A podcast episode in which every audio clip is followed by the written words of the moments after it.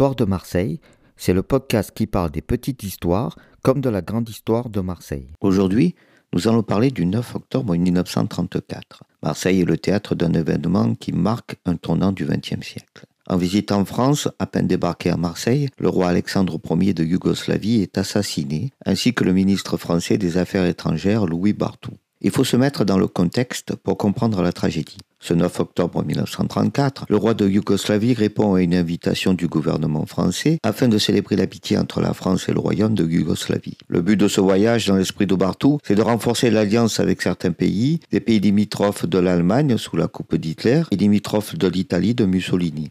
Bartou veut empêcher le rapprochement entre ces deux pays totalitaires, empêcher une seconde guerre mondiale.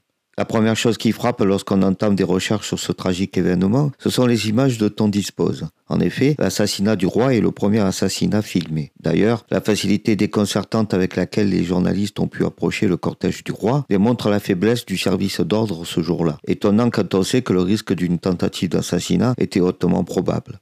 Que la visite du roi était une bonne idée dans ce contexte de tension internationale, cela va de soi. Mais malheureusement, tout était réuni pour le drame. Des appels à l'assassinat du roi ainsi que du ministre Bartou, notamment par les Oustachis, mouvement séparatiste croate, donnent le ton. Les images montrent le roi arrivé par bateau sur le destroyer le Dubrovnik, récupéré par une vedette blanche avec à son bord le ministre de la Marine François Petri. Ils accostent sur le quai des Belges, accompagnés par le musique militaire, jouant l'hymne yougoslave puis la Marseillaise. Une foule immense est rassemblée sur la Canebière. L'humeur est encore à la joie. On a prévu de faire toute une visite de Marseille au roi avant de joindre la préfecture, puis le soir de prendre le train qui doit le mener à Paris rejoindre son épouse. La reine, qui souffrant de calcul, a préféré ne pas prendre le bateau mais le train et doit, à bord d'une voiture, parcourir la Canebière, la rue Saint-Ferréol, la rue d'Arménie, le cours Pierre-Puget, la Corderie, déposer une gerbe au monument consacré aux morts d'Orient, parcourir la Corniche, le second puis le premier Prado et la rue de Rome pour atteindre la préfecture. Le mardi 9 octobre 1934, à 16h, le navire du roi entre sous les salves d'honneur et les cloches de la ville, notamment le bourdon de Notre-Dame de la Garde. À voir le parcours que l'on prévoit pour le roi, on se dit que le drame aurait pu se passer tout au long du chemin. En effet, on fait monter le roi et Bartou dans une delage DM noire, découverte, vitre baissée, toit abaissé au-dessus des sièges arrière. L'idée c'est que tout le monde puisse voir le roi. Pour le coup, ce fut que tout le monde puisse assassiner le roi. Toujours pour ne pas empêcher la vue, la voiture n'est escortée sur ses flancs que par deux officiers à cheval, le lieutenant-colonel Piolet du 14e régiment d'infanterie à droite et le commandant Vigourou de la garde mobile à gauche. C'est frappant de voir cette faible protection sur les images tournées à l'époque, comme un signe annonciateur de ce qui va se passer. À 16h15, le convoi, à la vitesse de 8 km heure, passe devant la chambre de commerce, le palais de la Bourse. Tapis dans la foule,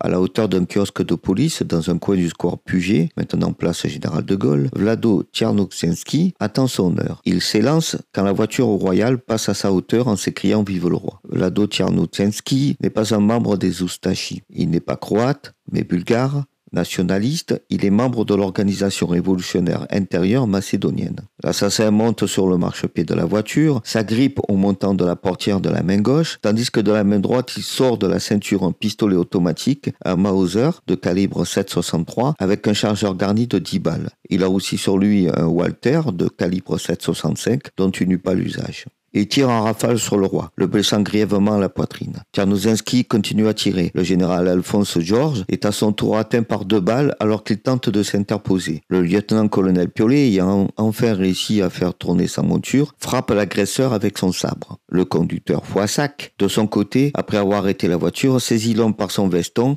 l'assassin a le temps d'abattre un agent qui accourait. Dès lors, c'est la panique. Le service d'ordre ouvre le feu dans tous les sens. Les spectateurs prennent des balles perdues, ainsi que le ministre Bartou, sans doute blessé par la police plutôt que l'assassin. Le terroriste est en plus des coups de sabre du colonel Piolet, criblé de balles, puis piétiné par la foule. On le voit sur les images se faire traîner au poste de police précédemment mentionné. Dans l'affolement, on décide de relancer le véhicule qui contient le roi agonisant en direction de la préfecture. Pourquoi la préfecture plutôt que l'hôtel-dieu, l'hôtel le plus proche? On allonge le roi sur un canapé dans les salons de la préfecture. On trouve des médecins parmi la foule de la place Ferréole, mais il est trop tard. Moins d'une heure après son arrivée, Alexandre Ier, roi de Yougoslavie, expirait. Quant au ministre Bartou, atteint au moins d'une balle, on décida de le mener à l'hôtel-dieu. Mais il semble que l'on minimise son état, lui-même disant Pour moi, ce n'est rien, mais le roi, comment est le roi? Puis de se rappeler l'existence de son portefeuille de ses lorgnons. Et mon portefeuille Aimont-Lorgnon à Sapristi ou Aimont-Lorgnon Une des balles avait sectionné son artère humérale et s'était vidé de son sang. Les médecins décidèrent d'intervenir en liant l'artère sectionnée, puis en lui faisant une transfusion. Mais Louis Bartou